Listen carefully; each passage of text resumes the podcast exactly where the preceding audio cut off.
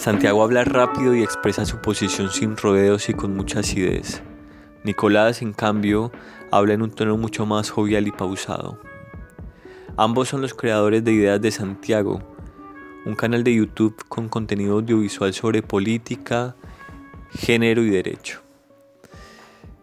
En esta conversación que sostuvimos a través de Zoom un 2 de noviembre del 2020, mientras yo me encontraba en Santiago de Chile y ellos en Colombia, tocamos temas puntiagudos. Hablamos sobre el discurso del progresismo moderno, sobre los problemas masculinos, hablamos sobre la guerra, hablamos sobre el aborto y la posición de los hombres allí. Espero que disfruten este capítulo y abróchense los cinturones porque se vienen curvas.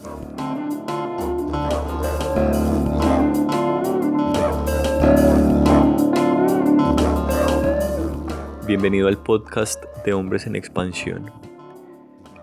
Te habla David Gómez Valencia, Hombres en Expansión es un laboratorio de autoconocimiento y bienestar masculino que busca promover el desarrollo personal y el pensamiento crítico entre varones desde un enfoque de autodeterminación masculina, orientado al bien colectivo, basado en evidencia y abierto a la pluralidad de miradas y posturas.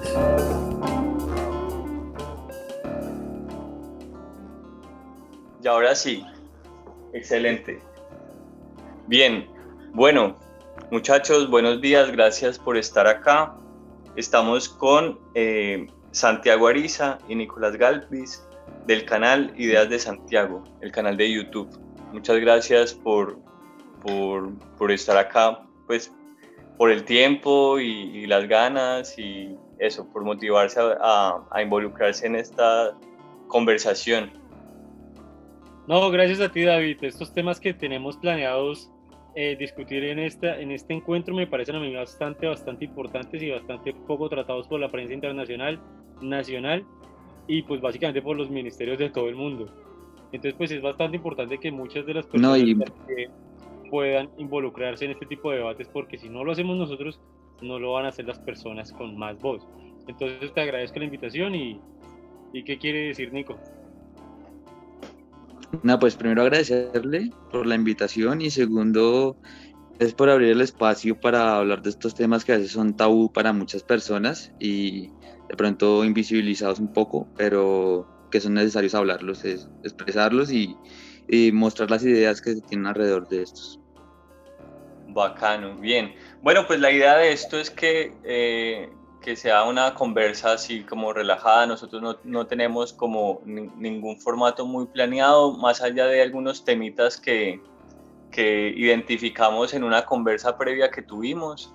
Así que qué bacano. Em, la, esta iniciativa se llama justamente eh, Problemas Masculinos, una conversación necesaria e incómoda. Em, así que bueno, ¿por qué será que que, es tan, tan incómodo hoy en día hablar de los problemas de los hombres?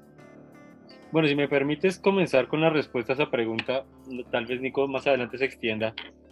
Es incómodo por muchas cosas. En primer lugar, porque el, o sea, las personas desarrollamos ciertos tipos, ciertas nociones de muchas cosas en general, no solamente de los hombres y las mujeres, sino de muchas cosas. Las enaltecemos y las por dependiendo, tú sabes, la cultura, el tiempo, la tradición y el hombre a lo largo de los siglos siempre se ha tratado de enaltecer como una persona invulnerable, inquebrantable, sin ningún tipo de, atadura para su, para su actuar. Eso ha sido bueno desde, ciertas, desde ciertos aspectos. Por ejemplo, mm, eh, siempre que, por ejemplo, las cruzadas, por supuesto yo soy un gran opositor a las cruzadas, pero fue útil desde un punto de vista político en cierto tiempo y en cierto aspecto para llevar a muchas personas a enfrentarse a los musulmanes para recuperar Tierra Santa. Por supuesto, dejo en claro que estoy en contra de las cruzadas.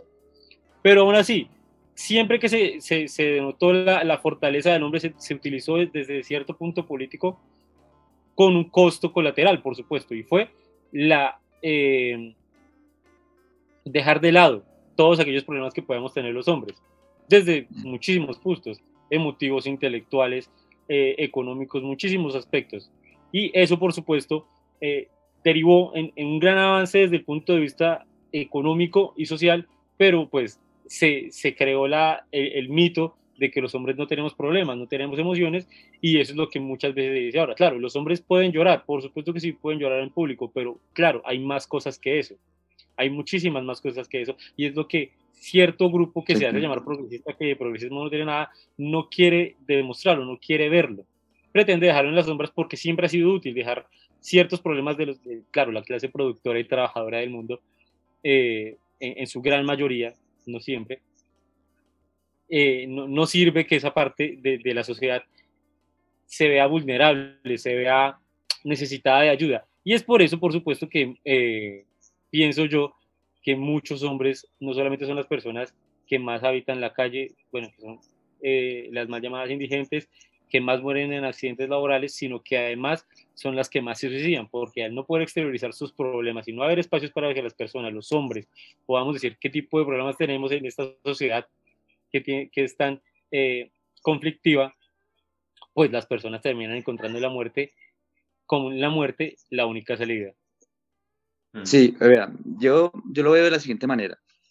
Eh, el nuevo progresismo lo que está tratando de crear es un enemigo, un enemigo, o sea, un enemigo en común para unir a un montón de gente. Entonces, eh, unir a todas las personas, bueno, no sé, LGTBI, unir a los feministas radicales, unir un montón de grupos. Entonces, ¿para qué? Para esto necesita un enemigo en común.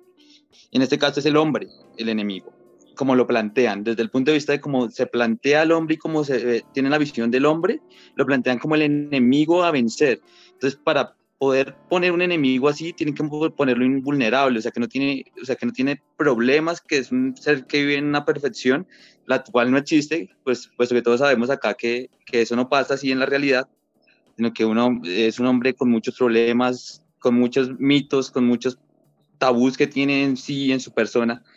Eh, entonces, crean un enemigo, un hombre de paja que realmente no existe, y, y lo confrontan, pero están confrontando a alguien que realmente no existe. Entonces crean ese enemigo y por eso es que no se habla de los problemas de los hombres, porque eh, no es necesario, o sea, al enemigo no se le ayuda. Mm. Sí, yo añadiría ahí que una, una precisión que no, no sé si, si esa construcción del enemigo común, que estoy de acuerdo, sea el hombre, sino creo que es como el macho, ¿no? E, esa figura del macho. Entonces alguien, por ser abogado del diablo, en, en, este contexto alguien te diría, no, no, no es el hombre, es al macho como construcción, ta, ta, ta. Ahora, el problema es que, que todo hombre puede ser macho, o sea, tiene, puede tener actitudes machistas, entonces de alguna manera termina siendo, es difícil no caer en, en, en esa gran bolsa de, de ese, sí, imaginario, ¿no? y, y, crear, y o sea, ponerlo como que en el ADN del hombre, o sea, está la maldad, o sea, está intrínsecamente por ser hombre, tienes unas cualidades, unas capacidades que están hechas para ser un mal individuo. O potencial. si no lo eres ahora, podría serlo en algún momento. exacto. o lo fuiste. exacto, es un concepto terrible.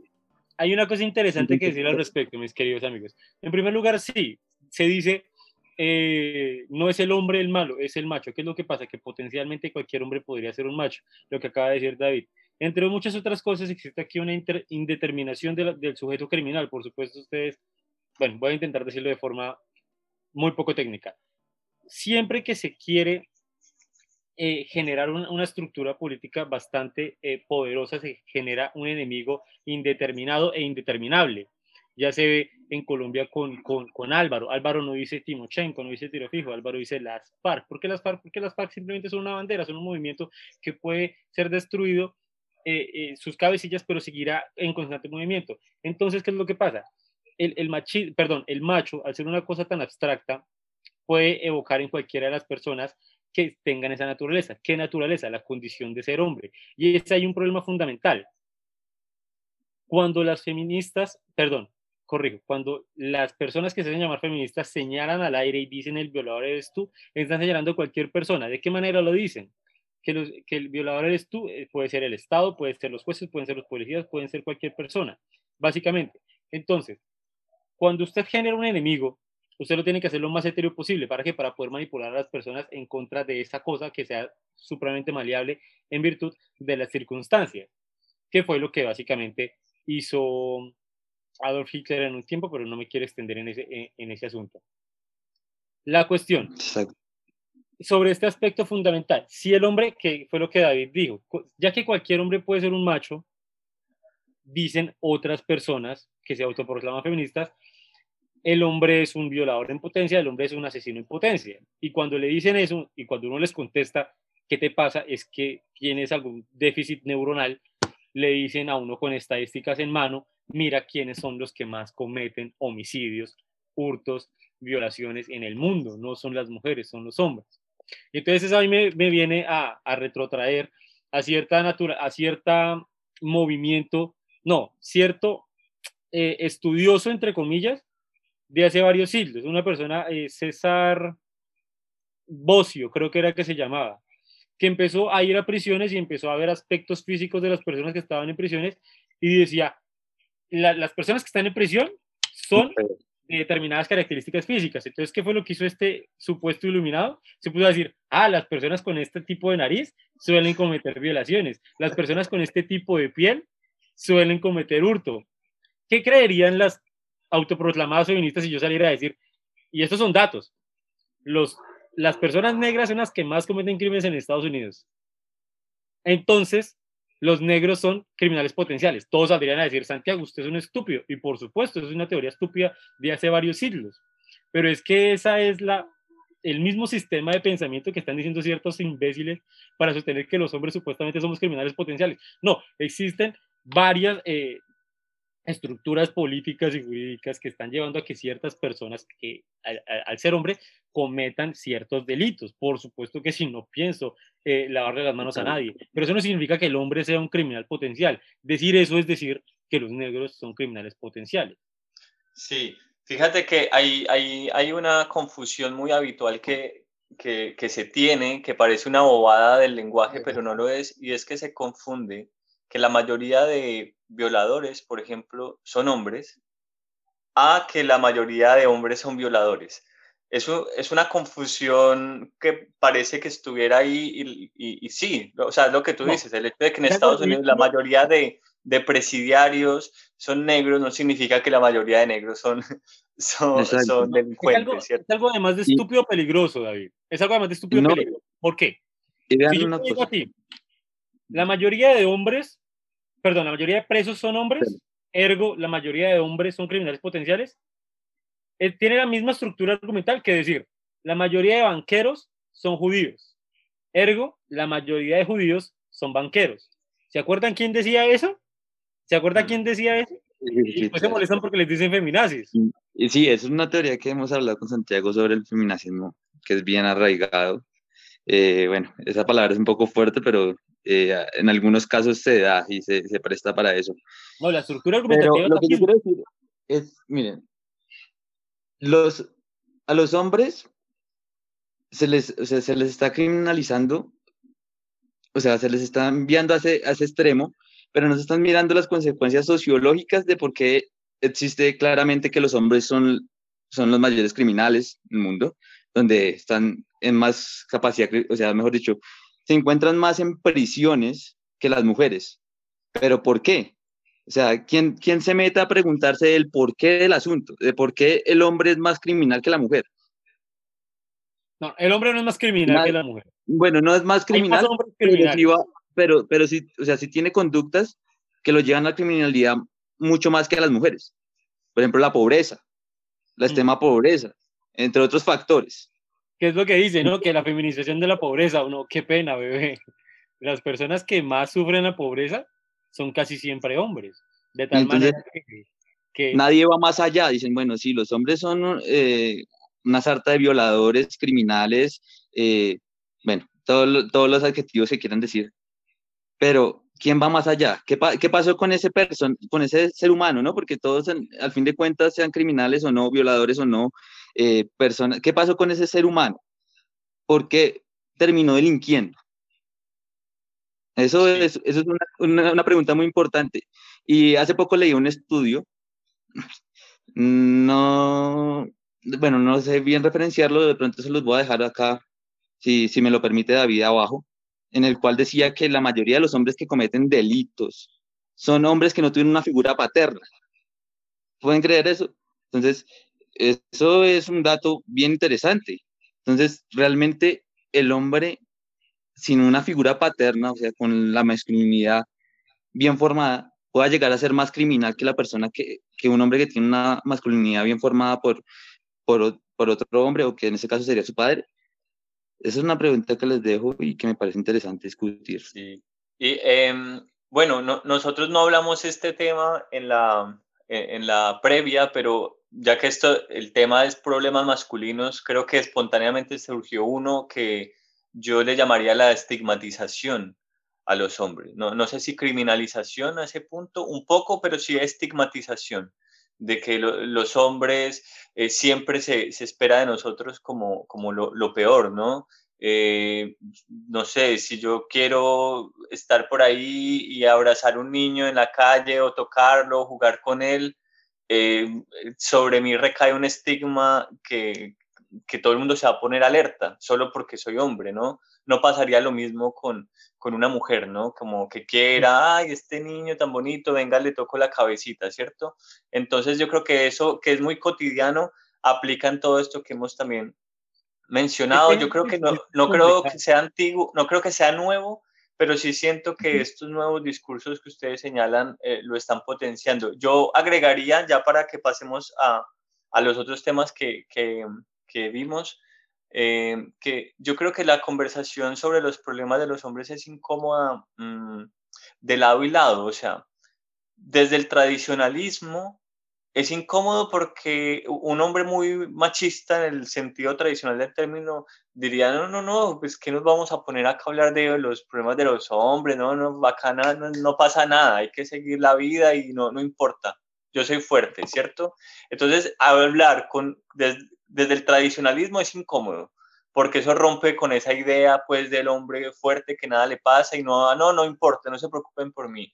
Lo, ese contexto histórico que hizo Santiago hace un rato, por ejemplo. Pero desde la mirada más progresista también es incómodo el tema, porque se supone que los hombres al ser el, el sector eh, privilegiado y opresor no, no estarían en derecho de, de, de, ponerse a hablar de sus propios problemas porque eso sería invisibilizar a los, a los, eh, los problemas de otros de sectores más, más necesitados. Más vulnerables. Sí, más vulnerables. Eso. Eh, tal vez podríamos en algún momento silenciar los micrófonos cuando no estemos hablando, si, si de repente llega a pasar eh, sonidos exteriores que, que siempre pasa. Aprovecho de decir que nosotros estamos por, por, por Zoom, por videollamada, haciendo esto. Yo estoy desde Chile y acá eh, está Santiago desde Palmira Valle, en Colombia, y Nicolás desde Bogotá. Eh, eso, bueno, muchachos, nosotros también hablamos de, del tema de la, de la guerra, ¿no? Del, y del, concretamente del servicio militar obligatorio en Colombia. Bueno, ustedes eh, como desde el derecho creo que tienen unos comentarios interesantes para decir. Yo pensé que en Colombia ya no era obligatorio, pero pareciera que sí. Entonces, ¿qué podemos conversar sobre eso? Que claramente es un problema de los hombres, porque qué horrible que eh, tú por ser hombre estés obligado a o a ir a la guerra o a estar en el ejército o a financiar una guerra, ¿no? me disculpan, me disculpan con un pequeño comentario que no puedo dejar libre. El, el ejemplo que tú hiciste es una, una cosa crucial y de, de, de, especial atención, porque dijiste, claro, yo no puedo tener un niño de, de, la misma manera que lo pudiera tener una mujer. Y es cierto, pero es, es, es, una, cer es una certeza parcial. Yo tengo, por supuesto, que, que tengo una postura muy similar a la tuya, pero con respecto a los niños, yo soy una persona muy cuidadosa, porque es que este mundo está lleno de personas en extremo desgraciadas Así que cualquier protección adicional que se le pueda dar a la defensa de los derechos de un niño sea bienvenida. El asunto de las faldas, hace poquito eh, la Corte Constitucional ordenó que a las niñas no se les podía ordenar usar falda en el colegio. La celebré maravillosamente porque, hombre, o sea, nada, o sea, claro, uno no ve a una niña con, con, malicia, pero es que este mundo está lleno de desgraciados y cualquier cosa que se pueda utilizar para la defensa de niñas y niños, eh, por supuesto que yo la utilizaré eh, la, la, defenderé. Ahora, que un hombre coja a una niña o a un niño también, por ejemplo, un cura, yo siempre estaré en contra de ese tipo de situaciones. ¿Por qué? Porque los niños hay que cuidarlos con malicia, como decía Yoko y Kenji. Entonces, claro que sí. Entonces, la, idea es no, no decir, no, no libertar a los hombres para que sean demasiado cariñosos con los niños, sino además de eso extender la protección a las mujeres también, porque las mujeres eh, pueden ser partícipes de muchos tipos de afectaciones a menores, incluso sus hijos. Y quiero dejar un expreso énfasis en eso. Hace poquito leí una noticia de una mujer, no me acuerdo en qué municipio de Colombia, que le vendía a un gringo videos pornográficos de sus niñas adolescentes. Entonces, claro, ojo con eso. No solamente los hombres son desgraciados. Claro, hay muchos hombres desgraciados, pero no solamente la maldad tiene cara de hombre.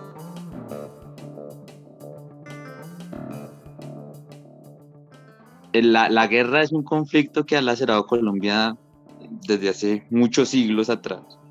Eh, nos hemos matado eh, infinidad de personas, familias entre familias, eh, desastres, eh, gente, gente huyendo de la, de la violencia. Y, y entonces caer en este país siendo hombre, supongo que en ese sentido es una desventaja, eh, puesto que tiene, tienes un deber mm, prácticamente obligatorio con, un, con tu país para defender, no sé, defender qué, bueno, los, el Estado, supongo yo, o, o, la guerrilla, o lo que te toque, porque en este país donde nazcas depende de dónde, dónde, te va, dónde vas a estar. Porque si, si, si naces cerca de un grupo delincuencial, pues vas a tener que defender los ideales y, los problemas que tiene ese grupo delincuencial. Si naces en una capital o en alguna ciudad, pues vas a tener que ir al ejército o lo que sea. Pero es un flagelo que se invisibiliza hacia los hombres porque, porque siento que, que ya se en un tiempo atrás se veía como un deber, un deber de usted, usted es hombre, usted es el varón de la familia, usted tiene que ir a la guerra, tiene que ir a, defender el país, la patria, lo que usted, bueno, las creencias que estuviera con el fusil que te, que te dieran. Y, y pues es un peso con el que naces y, y no, no, lo, no lo quieres tener, pero igual lo tienes. Entonces es una situación bien compleja para todos los hombres de nuestro país y sobre todo por las cifras de muertos, por la, la indolencia de la guerra, porque es una guerra no convencional donde se utilizan todas las armas que no están en Ginebra, que están en Ginebra, pero que no, no se podrían utilizar, eh, minas quiebrapata, un montón de infinidad de, de cosas. que la vez pasada, David, que incluso le, hay guerrilleros, fuerzas guerrilleras que utilizan excremento humano en las, en las bombas y cuando estas estallas infectan la herida, lo que implica que es necesaria indispensable una amputación para la supervivencia de la persona. Hay una cosa que no pude mencionar, ya que estamos hablando del mal, de, de los problemas masculinos. Esta guerra, por supuesto, que tiene Colombia, ¿no? Un país de guerra. Tiene muchísimos afectados. Entonces siempre se, se, se tenía la noción de, eh, porque ahorita desafortunadamente todo se ve en, en, en rasgos de, de, de, mujer y hombre y no se ve el problema de sí mismo. Eh, el problema de la guerra se ve para hombres la muerte, para las mujeres la violación. Y no es tan así, porque realmente he visto, por supuesto, que sí, muchísimas mujeres han, han sido eh, víctimas de muchos vejámenes por parte de fuerzas guerrilleras paramilitares, incluso del mismo Estado por parte de sus fuerzas militares, pero también hombres, y de eso no se habla. Y de eso no se habla, ¿por qué? Porque los hombres hemos sido enseñados desde pequeños a que no podemos decir las cosas que nos afectan. Y los hombres han sido violados sistemáticamente también, no solamente en la guerra, sino en las prisiones. Mm. Y, y, todo, y, todo, y todos esos llantos son lágrimas que jamás nadie escuchará. Jamás nadie conocerá de ellas porque al hombre por lo general se le enseña que, que, que, que, exteriorizar el dolor es algo de mujeres. Y ahora que existen personas como nosotros tres que venimos a decir que los hombres tienen problemas, nos van a querer censurar. Entonces, ¿quiénes son los machistas realmente? ¿Quiénes son los y, vea, y lo otro que pasa con los hombres, y que me faltó decir, es que los hombres pasan de víctimas a victimarios. Los hombres pasan de ser un niño reclutado con un fusil a los 7, 8 años a, a, volverse un victimario más, a estar dentro de la guerra, a hacer lo que tenga que hacer, matar, ejecutar las órdenes que esté el de arriba, hacer lo que le pidan y pasa a ser un victimario más de, una guerra que, que parece no acabar y, no tienes, no hay, no hay fin, o sea, parece una guerra eterna. La frase de la que hablábamos en nuestra conversación anterior, la guerra es hombres que no se conocen ni se odian, se matan en defensa de los intereses de hombres que sí se conocen y sí se odian, pero no se quieren matar. Básicamente ese es el asunto de la guerra. ¿Y quiénes han sido las mayores víctimas de este tipo de, maquinaria fabricadora de cadáveres? Desafortunadamente los hombres. Ahora, no implica, y ahora, esa es una diferencia fundamental entre la, la, postura que yo tengo y la que tienen algunas personas que se autoproclaman feministas.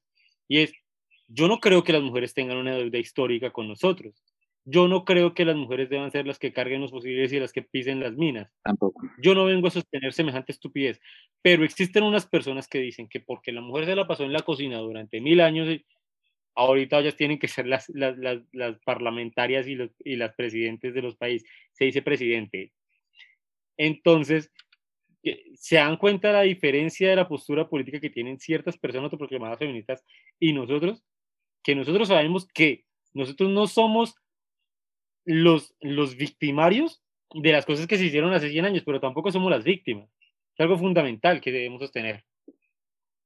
Sí, eh, es curioso porque generalmente cuando uno toca en, eh, estos problemas y dice, bueno, los hombres también eh, tenemos ciertos problemas, a veces la respuesta es, bueno, sí, pero, pero son los, los mismos hombres se lo generan, ¿no? Como eh, desde un punto de vista hablando esto de la guerra, ¿no? Como, bueno, pero es que la guerra la, la arman eh, los hombres, entonces en ese sentido, por eso son victimarios. Em, pero el problema, creo yo, con eso es que mm, eh, la típica, ¿no? Como cuando se dice a los hombres también nos matan, que se hace mucha burla de eso, mucha caricatura. Mm, y la respuesta es, bueno, pero, pero se matan entre ustedes, ¿no? Eh, ahora, yo creo que ese contraargumento es un poco cruel, es cruel y, estigmatizador además. ¿Por, qué es cruel? Porque primero es como, estamos hablando de muerte y sufrimiento, ¿no? Entonces es como, bueno, vale menos porque haya ustedes, ¿no? Eh, y por otro lado me parece un, impreciso porque cuando se dice esos son ustedes, es como si fueran todos los hombres matándose entre sí, queriendo matarse, queriendo ser violento, eh, como un grupo homogéneo con intereses homogéneos, cuando en realidad muchos de los hombres eh, que mueren asesinados por otros hombres no querían, no eran violentos y no querían morir y no querían matar, pero murieron. Pero de alguna manera el hecho de compartir, no sé, un mismo una misma parte del cuerpo, será, los hace como, como culpables de su propio sufrimiento y de sus propios problemas. Es que mira, lo que yo estoy viendo aquí es literalmente lo que pasó con los negros. Literalmente. Toda esa cantidad de negros que están matando en los barrios, en las favelas, son los negros los que se matan. O sea, lo, lo, que se está viendo es una nueva ola de racismo. Es un Ku Klux internacional. Es una estupidez llegar y atreverse a decir que una muerte vale menos o vale más por lo que tengan las personas involucradas en el homicidio entre las piernas. Es de inconmensurable estupidez. Por muchas cosas. Primero, la crueldad de la que tú hablaste, ¿no? Segundo, yo siempre le digo a las mujeres que me dicen, ah, pero es que se matan entre ustedes. Imagínate que a tu madre la matan y yo voy al funeral de tu madre, te cojo del hombro y te digo, bueno, gracias a Dios la mató una mujer, ¿no? Qué horrible sería si hubiera matado un hombre. O sea, es algo de suprema ideología y estupidez. ¿Y qué es lo que pasa? Que es que la, la, noción que tú dices de, claro, es que a los hombres que no somos violentos se nos quieren callar con los que son violentos, por eso mismo, porque se necesita aglomerar a toda, a toda una masa de personas en un solo concepto. ¿Para qué? Precisamente para lo que dijo Nicolás originalmente, porque se necesita un enemigo, lo que dijo Álvaro Uribe. Usted necesita enemigos y si no los tiene, fabríquese los hermanos. Es indispensable para la política nacional e internacional. Usted necesita enemigos. Pues para lo mismo de siempre, para la plata. O sea, es para eso. Porque por supuesto todo ese tipo de movimientos tienen intereses financieros, tienen, porque si no nadie estaría financiándolos. Intereses Planet, por ejemplo. Eh, la Plan Parenthood International. George Soros, la Fundación Rockefeller, todos los capos, cosa curiosa, casi todos hombres los financian, ¿no? Les molesta mm, muchísimo el patriarcado hasta que la financian, ahí sí no les, no les molesta el patriarcado.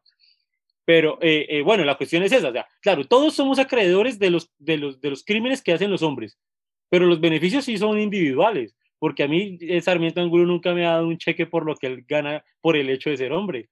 Tampoco me lo da Donald Trump, tampoco me lo da los Rothschild, nunca me han dado plata por el hecho de ser hombre. Pero Eso es potente. ahí sí yo soy el culpable de ese homicidio. ¿Qué tal esta manada de hipócritas? Claro.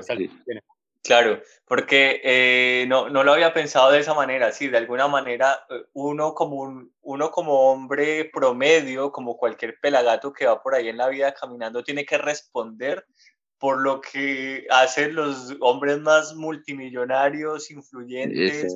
Eh, Las culpas se reparten, de los beneficios son privados. Vienen entre poquitos, sí, es privado.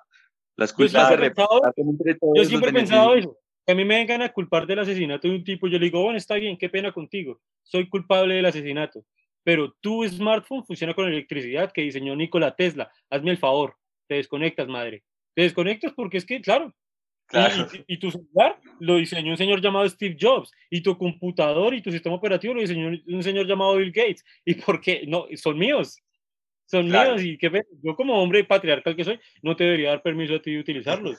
¿Por qué? Porque los crímenes sí son colectivos, los beneficios son individuales. Es una estupidez. Pero ¿qué es lo que pasa? Es lo que, e, es lo que hacía Adolf Hitler. Es lo que hacía. Hay 10 bancos en Alemania, 9 son judíos, ergo todos los judíos son banqueros, salvo, eh, perdón, siendo que los beneficios de los bancos eran para esos judíos en específico, no para todos. E incluso peor aún, porque los judíos sí, se, sí tienen una estructura eh, política y religiosa muy, muy, muy cohesionada. Eh, Familiar, y la riqueza se, se, reparten entre ellos. Entre ellos, yo no, yo soy una persona de paz. Sí, fíjate, a propósito de eso de, de, de, los, o sea, como que te responsabilizan de lo malo que hacen algunos hombres, que no fuiste tú, pero no te, no te agradecen por lo que hicieron grandes hombres, que tampoco fuiste tú, ¿cierto? Eh, yo creo que mm, una invitación, pues, que, que yo haría es, eh, como hombres que nos estamos pensando cosas y que queremos conversar sobre, abrir conversaciones nuevas, creo yo, es... Eh, no caer en... Eh, yo no creo que uno deba responsabilizarse por lo que hicieron otros hombres en el pasado. A mí esto de la deuda histórica de género me parece inadecuado. Pero también me parece inadecuado eh, la mirada machista propiamente dicha, que es como, como, ah, bueno, es que mira, los hombres fueron los que inventaron el, el smartphone, los aviones, por lo tanto yo soy hombre, como, pero tampoco te van a glorias de una cosa que tú no hiciste, ¿no? Pero date cuenta que ninguno de esos hombres inventó el smartphone con el pene. Entonces, ¿por qué, tiene que ver que sea hombre? ¿Qué tiene que ver que sea hombre? Sí, el género no importa. los hombres en muchas épocas de la, de la humanidad, y, y, y, es que esto es un tema importante, lo que pasa es que es un poco complejo. Voy a decirlo de la forma más resumida que pueda. Los hombres tuvieron ciertos derechos políticos por encima de las mujeres porque los hombres eran eran quienes peleaban en la guerra. Eso es importante que se sepa cuando los hombres defendían un sistema estructural político, eran, eran ellos quienes se beneficiaban del mismo. Y eso tiene cierto sentido. Sí, es cierto. En la antigüedad, quiero dejar en claro para que no vengan a convertir en... No, sí, en Roma, en, claro, culturas funcionaban así.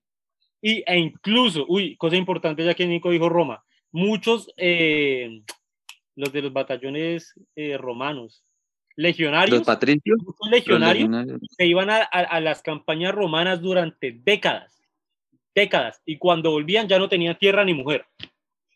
Privilegio masculino, ¿no? Pero bueno, ese es otro tema.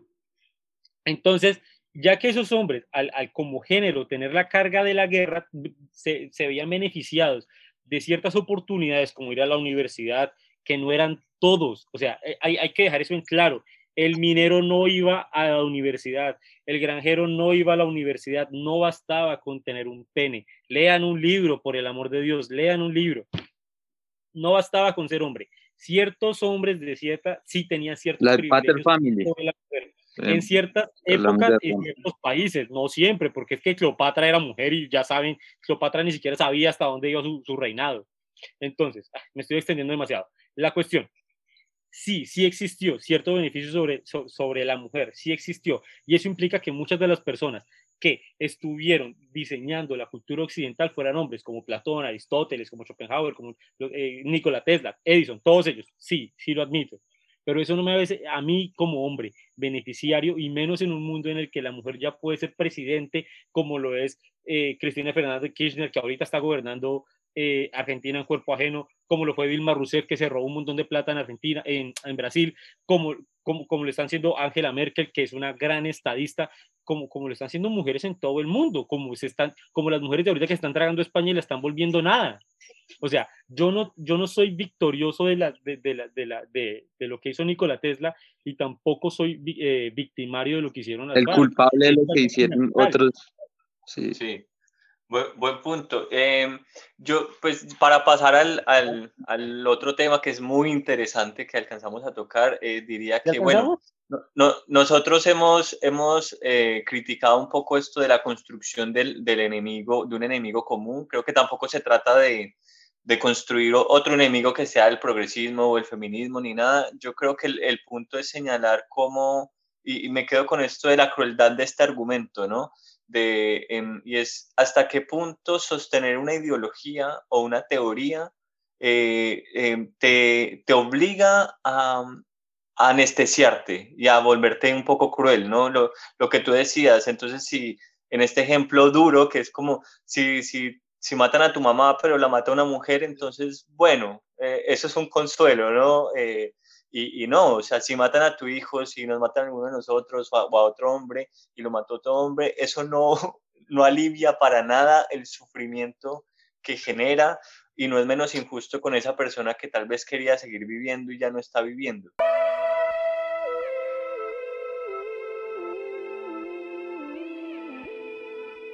Eh, habíamos hablado del aborto también. Y, Ese tema también es muy denso. Yo dudo muy, mucho muy tema ahorita de manera... Creo que vamos a, a ahí como con ganas de más. Bueno, pero eh, un punto es que se, se, se dice que, que, que, los hombres no deberíamos eh, hablar, opinar sobre el aborto. Eh, y e, eso es un primer problema en torno al aborto, ¿no? Como es raro que estemos en un momento, se supone que es el más democrático de la historia, no sé, supuestamente comparado con unos siglos antes, y te digan que tú por tu género no puedes opinar de ciertos temas y si el tema sale en, una, en un almuerzo o en un bar, eh, mm, quédate callado o ve al Declárate perdedor antes de dar la batalla, amigo. Oh, no, no, ni perdedor ni ganador, como no, no opines. De plano no puedes entrar a opinar y si opinas, declárate perdedor porque no vas, no, nunca, nunca vas a tener la razón en ningún punto en el que es, por el hecho de tu género. Sí, eh, y ustedes en un video que, que, que, tocaban, tocaban este tema y planteaban unos puntos muy interesantes que, que, tal vez sería bueno que los comentaran brevemente acá para que pasemos a, a los otros temas más álgidos del, del, aborto. El resumen del video que hicimos en YouTube. Es si los hombres no pueden opinar sobre el aborto, entonces hay que declararlo ilegal y un delito. ¿Por qué? Porque la persona que en Colombia se encargó de despenalizarlo es precisamente Carlos Gaviria. En muchos países además han sido hombres quienes han encargado de despenalizarlo. En Uruguay lo hizo el grandioso José Mujica, inconmensurable, grandioso. Y en, o sea, siempre ha sido así, siempre son eh, muchos hombres quienes se encargan de dar ciertos, o es que acaso la mujer no obtuvo el voto en Colombia bajo la presidencia de Rojas Pinilla. y un dictador, hombre, más claro. entonces uno vota es porque, porque fue un hombre el que dijo que tú podías votar. O sea, es una estupidez. Eh, entonces, de tal manera, si solamente las mujeres pueden opinar sobre el aborto, está bien. Entonces, el, el, el crimen sigue existiendo en el Código Penal. Y de igual manera, deberían llenarse el Congreso de mujeres. Y como dicen que nada más las mujeres embarazadas pueden opinar, que además estén todas embarazadas el tiempo suficiente para que puedan surtir todos los debates y puedan aprobar la derogación del crimen de aborto del Código Penal. A ver cómo le hacen. Pero además, si solamente las mujeres pueden opinar sobre el aborto, que nada más sean las mujeres los que lo practiquen. Entonces, tienen que conseguir solamente enfermeras, eh, eh enfermeras y doctoras que estén embarazadas para practicar el aborto. Es una estupidez es una estupidez, no tiene sentido. No tiene sentido que en el siglo XXI se le permita a las personas hablar dependiendo de lo que tienen en las piernas y lo que tengan en el útero. Es ridículo. Imagínense que yo dijera, pero, pero, pero, pero vean, ese concepto es lo más antifeminismo que existe. O sea, sacar a excluir a alguien de un espacio es lo más antifeminista que puede existir. Si están busca, lo que busca el, feminismo realmente, o sea, en últimas, es poner en todos los espacios de la vida pública, se, se supone a la mujer, al hombre en una igualdad, ¿verdad? Entonces, excluir al hombre de, de X o Y espacios es lo más antifeminista que hay. Claro. Ah, ahora, eh, otra cosa importante. Esta generación en la que nos tocó vivir a los tres está supremamente enamorada de la censura de las personas, tal cual lo hicieron los soviéticos, tal cual lo hicieron los nazis, tal cual se hizo eh, según eh, el catálogo de libros prohibidos de la Iglesia Católica después de que se, se creó la, la, imprenta de... Cosa que me resulta, ¿sabe qué? Incomprendible. esta generación no es progresista, esta generación está anclada en el siglo XX porque le gusta censurar a las personas por lo que tiene dentro de las piernas y por su color, de, como antes se hizo con su color de piel en Estados Unidos y otros muchos ejemplos que voy a dejar de lado. No, y es que es increíble que una cultura que fue creada con, con miles de, o sea, comedias que eran negras, como South Park, como, no sé, Family Guy, como un montón de cosas que tocaban un montón de temas que eran increíblemente para la época eran terribles, pero los tocaban, se burlaban de ellos. No sé en qué momento la cultura viró hacia el otro extremo, de no poder hablar de temas que incomoden. No, y es que sabes cuál es el problema. Qué pena te interrumpo. Es una frasecita de Karl Popper. Una generación de gente que no sabe quién es Karl Popper se basa en Karl Popper para poder censurar a los demás. Y se debe censurar a las personas que sean intolerantes, porque si la intolerancia se desgrega, eh, esta, esta eh, la intolerancia podrá acabar con los tolerantes. Y la, no se dan cuenta que es que los intolerantes son ellos porque ellos están censurando a las personas. Karl Popper, se, cuando decía que se debía censurar a las personas, se refería a ellos, a los censores no a los que escribimos nuestro punto de vista desde un punto de vista argumentado y con documentos y con, y con datos. No, son ellos los que dicen, tú por lo que tienes en tus piernas y en tus células y en tu código genético no puedes opinar. ¿Qué diferencia hay en que yo le diga a un judío, tú no puedes ser parlamentario, tú no puedes opinar por ser judío, a que yo le diga a un hombre, tú no puedes opinar por ser hombre? ¿Qué diferencia hay? Mm. ¿Qué progreso es eh, ese?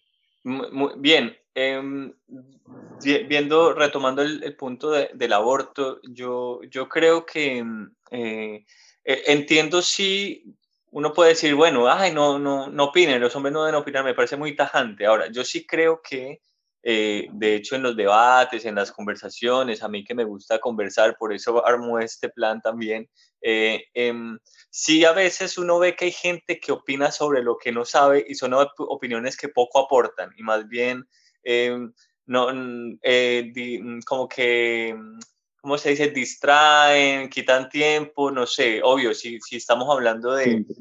Si alguien está hablando sobre algo de, no sé, de minas, de ingeniería, y yo me pongo a opinar y no sé nada, como para qué opino, o sea, de poder puedo, tengo el derecho jurídico de opinar, pero pero hay una cosa ética de, bueno, ¿para qué hablas si no sabes de lo que estás hablando? Entonces, en ese sentido, sí puedo, eh, eh, digamos, entender por qué si un hombre empieza a decir, no, es que las mujeres no deberían abortar, entonces yo, y hago un llamado acá a los hombres, tal vez nosotros debemos opinar y pensarnos cosas más arriesgadas, de pronto opinar sobre la mujer, sobre sobre lo que debe o no debe hacer la mujer, es una cosa que puede fastidiar, no sé si aporta mucho porque tú no, no puedes entenderlo, pero, y estos son los temas que quiero tocar. Ahora, se sabe que las mujeres no se embarazan solas, entonces, eh, eh, claro, si estamos hablando no de por el momento. hubo, un embarazo, ¿no? Entonces yo digo este punto, que me parece que esto sí es una cosa que los hombres, como hombres, deberíamos pensarnos. ¿Qué pasa si, pongamos dos ejemplos distintos, pero qué pasa, por ejemplo, yo estoy eh, en favor del aborto, eh, del aborto, ¿sí? Pero aún así, ¿qué pasa si mi novia queda embarazada? Yo, yo quiero tener ese bebé y ella no. Bueno, según mis principios debo decir, bueno, nada, no, no, pues, no, no me puedo oponer, ni nada, pero ¿qué pasa conmigo? ¿No? ¿qué pasa conmigo? ¿Cómo quedo yo? Lo digo porque yo me he encontrado en varias oportunidades eh, hombres que están así como despechados en bares, tomando y así muy tristes porque dicen, mi novia quedó embarazada, abortó y yo quería tener ese hijo. Obviamente yo no le iba a prohibir, no le iba a decir nada, pero estoy hecho pedazos. Es un, entonces, eso, eso es un tema que a nadie le importa, por ejemplo.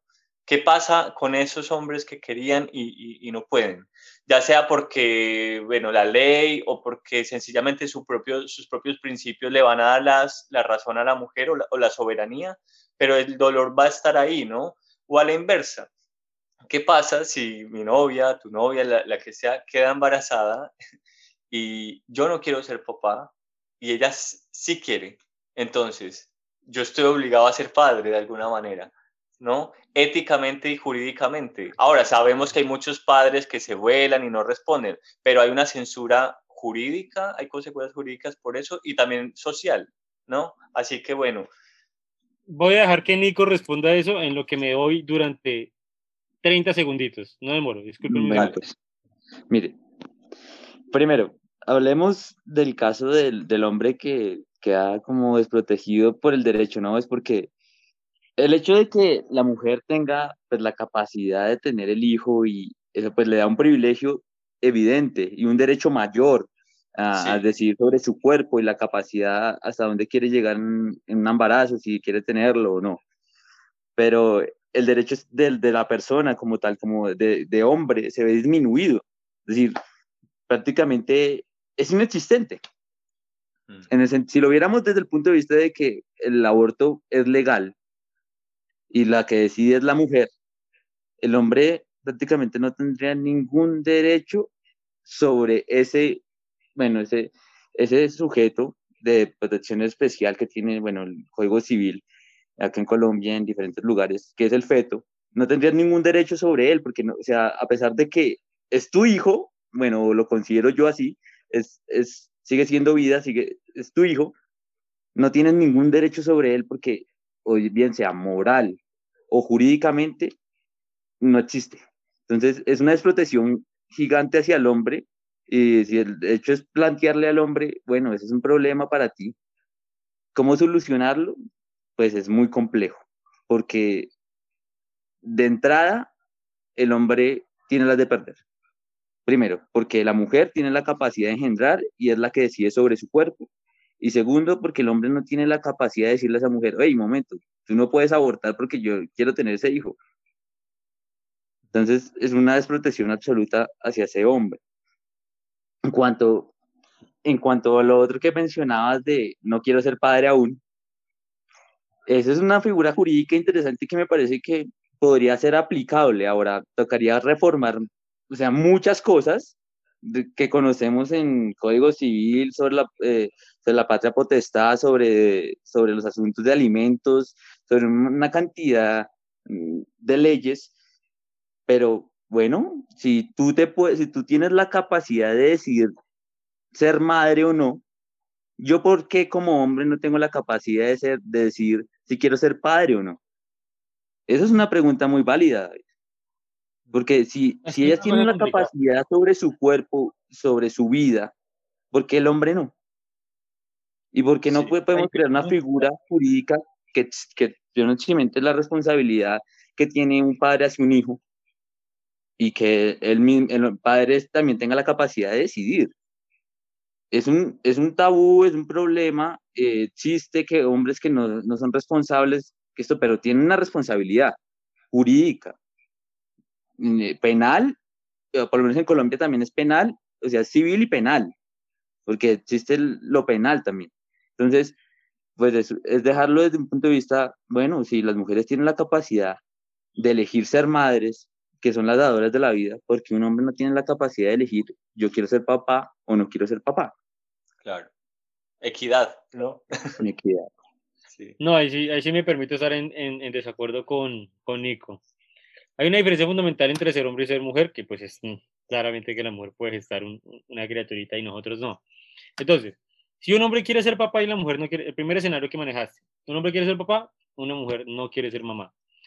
Hombre, date cuenta de lo siguiente, la niña no quiere ser madre, ¿sí? Y ella tiene un, así como los hombres tenemos un poder intrínseco que es que por general somos más fuertes que las mujeres, la mujer tiene un poder intrínseco que es que ella es quien carga el feto, y es poder y carga el tiempo, ¿no? Lo que decía Spider-Man. Entonces, entonces, precisamente, la mujer tiene esa naturaleza de ser quien carga el bebé. Entonces, si usted quiere ser papá, búsquese una mujer que quiere ser mamá. Ningún movimiento de defensa de los derechos de los hombres debe estar basado sobre la estupidez de los mismos. Un hombre no puede esperar, y eso es algo fundamental, no solamente para el movimiento masculino ni para el femenino, sino para la crianza de niños en buenos hogares. Los padres deben ser padres que quieran ser padres, para ambos casos. Entonces, si usted sí, quiere o sea, ser eso papá, está bien, pero donde te arrepientes en la mitad de- del camino. mamá, es Es una fundamental. cosa que puede pasar. O sea, es que estamos hablando de seres humanos. En últimas, una decisión tan trascendental en la vida, eh, dices, listo, quiero ser papá. Y qué tal que después de que está embarazada diga, bueno, ya no quiero ser mamá. Ah, listo, eso es algo diferente, eso es algo diferente. ¿Qué cosa Claro, que- digamos el Claro. caso que el caso ya es no, no lo que debió haber hecho antes, sino ya o fue o una o se descuidaron o se rompió el condón, qué sé yo, pero el caso es que eh, o, o no quería, pero cuando le dice estoy embarazada, el tipo dice, ay, mira qué emocionante, no me, sí, me encanta la idea, quiero ser papá, y ella dice, ah, no, yo no, ahí, ahí. Listo, ahí te frito. comento, te co- pero precisamente es eso. Error, injusticia es, según Aristóteles, tratar a las cosas desiguales de formas iguales. Ya lo dije en un video en YouTube, lo reitero porque es fundamental. Los hombres y las mujeres somos iguales en muchísimas cosas, pero somos diferentes en algunas. Una de las cuales es, y de las más obvias, es la gestación de un feto. Las mujeres pueden hacerlo y los hombres no. Entonces, ¿quién tiene el sartén por el mango? Y todo hombre debe saberlo. La mujer. Es algo fundamental y es algo que todos los hombres tenemos que entender, así como algunos idiotas del siglo XXI no saben entender que hay una diferencia entre hombres y mujeres, nosotros también tenemos que entender que las mujeres pueden hacer cosas que nosotros no. Si usted, si su mujer está embarazada y usted, y ella no lo quiere tener, hermano, búsquese a alguien que sí quiera ser mamá. ¿Por qué? Porque qué mamera tener un niño con una mujer que no quiere ser mamá, se lo va a reprochar el resto de su vida. Y eso es algo que no podemos seguir permitiendo en esta sociedad del siglo XXI, sobre todo en una sociedad que tiene exceso de población. Ahora, escenario 2. Una mujer y un hombre quieren tener un hijo, pero la mujer a mitad del embarazo se, eh, no sé, se arrepiente, no lo quiere tener. Misma solución con, con, con un eximente. La mujer podrá, eh, a mi juicio, ¿no? A mi juicio, seguramente me equivoque porque yo soy humano. A mi juicio, la mujer deberá poder abortar el feto hasta tanto el feto siga dependiendo de ella, que es más o menos el mes seis y medio, siete.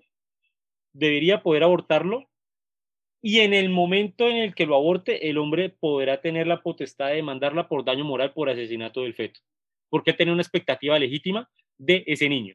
La expectativa Ahora, derecho. Para mí sería la solución. La mujer tiene un poder po- sobre el feto porque ella es quien le da la vida y la mantiene hasta el, hasta el mes 7. Después de eso, ay, que yo no quiero ser mamá, lástima, mija. Lo sacamos. Lo sacamos y usted tendrá la misma obligación de cualquier hombre que no quiera ser papá, a cuidarlo. Bueno, eso- Es así de sencillo. Esa es mi postura sobre el aborto. La mujer debe tener poder absoluto sobre la, la vida de ese feto hasta tanto el feto siga dependiendo de ella para su subsistencia. Después de Ven, eso, y, y en el caso, Santiago, de la madre no- el padre. En el caso de, de- pusimos el otro caso que era que él no quiere ser papá y ella sí. Exacto. Entonces, es ahí, es ahí la situación. Lo- el hombre y la mujer son abismalmente distintos en el momento de la gestación del feto hasta que se cumple el, mes 7. En el mes 7, el hombre y la mujer son iguales, ¿cierto? ¿De qué manera considero yo que sean iguales? Que, que si la mujer no quiere ser mamá en el mes 7, lástima, mija. Cesárea y es mamá obligatoriamente.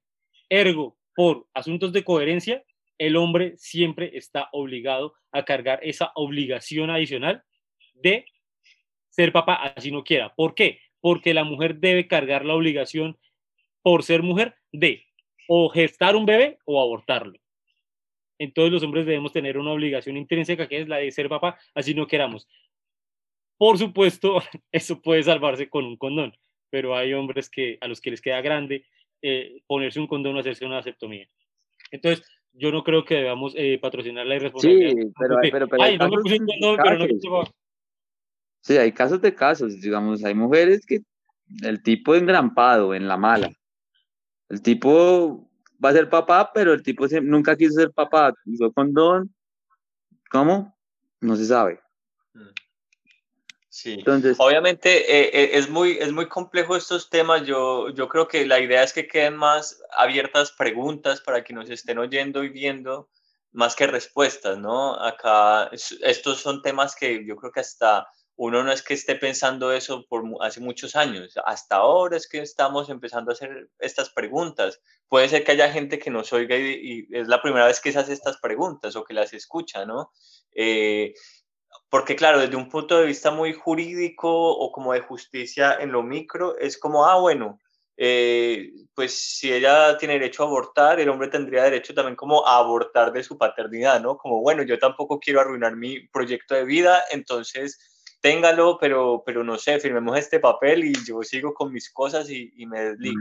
Pero eso suena muy equitativo, pero eh, desde un punto de vista más social, ¿cuáles son las implicaciones de eso? Bueno, desde lo, desde más de lo mismo, ¿no? Lo que sabemos, las consecuencias de, de, de niños. ¿Cómo decirle, ¿cómo decirle a un niño que su padre no lo quiso? O sea, ¿cómo decirle a un niño que, que, que no, que su papá... se dan cuenta porque el papá los abandona, o sea, eso no, no pero es mucho obviamente pero ¿cómo, mm. ¿cómo, se, ¿cómo conformaría es una nueva familia, no? Como en el sentido de, eso ya existe, obviamente hay padres que abandonan a sus hijos hace mucho tiempo y eso no es un secreto para nadie, pero yo siento que ese derecho también crearía una responsabilidad en ambas partes. ¿Por qué? Porque primero, el padre, las mujeres que van a tener hijos ya lo pensarían dos veces, en el sentido, hey, este tipo se va a chimir de la responsabilidad de tener un hijo conmigo. Entonces va a decir, un momento, yo no me voy a quedar embarazada, no me voy a quedar sola. ¿Sí me entienden? Mm. Eso haría que las personas pensarían antes de tener un hijo irresponsablemente. irresponsablemente. Entonces, para mí, consideraría que, sí es una buena solución para, para frenar como ese, ese ímpetu de tener hijos por tenerlos. Y, y que sea una cosa planeada y de conjunto una cosa bueno, eso siempre, eso siempre es lo, lo, lo, ideal. Yo, yo quería mencionar porque ya, ya estamos como en el límite de que... Sí. Eh, mm, en el caso del hombre que, que quería eh, ser papá y su novia o, su, o la pareja pues eh, abortó, yo propondría algo muy práctico, muy humilde acá de, de, por si resuena y a un gran legislador se le ocurre en algún momento plantearlo, y es que tal vez en las leyes de aborto eh, que se están eh, haciendo, más progresistas, que a mí me, eh, en el buen sentido de la palabra, ¿no? que a mí me, me parecen buenas y que creo que eso, es eso no se puede refrenar, eso ya va a seguir siendo así tarde o temprano, debería haber algún regloncito, alguna cosita, algún presupuesto como para un programa de acompañamiento, como que le preocupe ese hombre a alguien, ¿no? Como, a ver, si su novia abortó y como hombre, ¿no? Y usted sí quería, bueno, llame a este número o venga, inscríbase a este programa y, y haga el duelo con nosotros, que lo atienda un psicólogo, cualquier cosa, porque yo la verdad no sé si eh, si es porque he tenido esas conversaciones, pero son hombres muy impactados, son hombres que están en, un, duelo, es como, como alguien que siente que, perdió a alguien y, y, están tristes, como si se les hubiera muerto alguien y frustrados y siento que ese dolor no tiene ningún espacio, ¿no? Porque es un, tabú también, ¿no? Eh, yo creo que estos hombres que me han hablado de este tema, eh, perdona. No, lo hay ni siquiera en la Estos hombres que me han hablado de este tema, eh, yo creo que tal vez es porque sienten la confianza y la apertura, pero a lo mejor si lo hablan por ahí, los, además los van a tratar mal, ¿no? Como, ¿qué te pasa? No sé. Eh, bueno, eso, ya, ya muchachos, podemos ir redondeando. Sí, bueno, voy a decir solamente una cosita ni en las series ni en ningún lado de la vida moderna se muestra el dolor del hombre. Cuando se, he visto miles de series de Netflix que hacen abortos, se muestra la mujer sufriendo esto, pero el hombre nunca se muestra la figura del hombre cómo queda después de un aborto. Entonces también resulta un problema para los hombres. Bueno, eh, me disculparán, ustedes saben que para mí es muy difícil eh, ser concreto. Eh, bueno, voy a hacer lo más concreto posible. Primero, sobre el asunto de los psicólogos para las personas que han perdido un feto.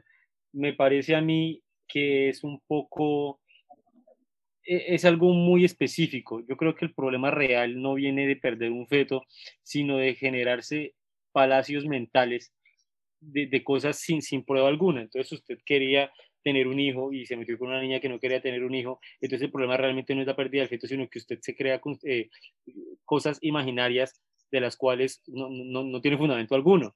Entonces realmente yo creo que el psicólogo sí, pero para, para que las personas de manera preventiva, hombre, y eso es un problema en el que caemos todos. Yo no pienso venir a decir que yo soy perfecto y que no, yo también me creo paredes mentales, pero en este tipo de situaciones hay personas que las crean ya sobre la vida de un ser humano. Eso es algo grave.